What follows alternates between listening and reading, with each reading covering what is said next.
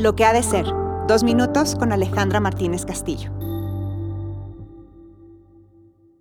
El otro día dando un taller, pregunté que qué era necesario para tener una comunicación efectiva. Y una de los participantes, muy segura y determinada, dijo que era fundamental no hacer sentir al otro incómodo. Y yo me opuse a este punto de vista.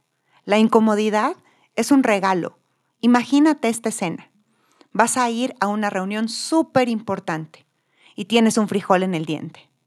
Y nadie te dice que tienes un frijol en el diente. ¿A ti te gustaría que te dijeran que tienes un frijol en el diente o que tienes mal aliento o que el correo que mandaste tiene varias faltas de ortografía?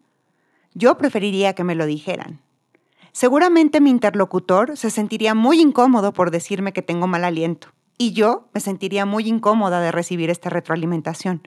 Sin embargo, esta experimentación de incomodidad me permite hacer un cambio favorable para dejar de tener mal aliento, mala ortografía o comportarme de una manera que no está ayudando al entorno donde me desarrollo. Para la otra persona es un acto de valentía, determinación y consideración acercarse y decirme esto que alcanza a ver que yo no alcanzo a ver. ¿Cuántas veces vemos la incomodidad como un enemigo, como algo que no debería de estar ahí, como algo que prefiero no sentir? Pero la incomodidad es un regalo porque nos hace movernos, nos invita a tomar decisiones diferentes y a cambiar comportamientos y patrones que probablemente en este momento ya no me funcionen. También experimentar incomodidad y hacer algo me permite sentirme valiente, saber que soy capaz de hacer cosas diferentes y pararme en el mundo.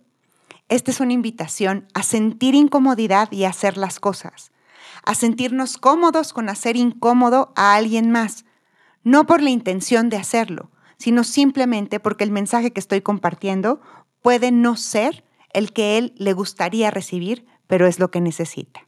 ¿Qué tan cómodo te sientes? Yo soy Alejandra Martínez Castillo y esto es Lo que ha de ser.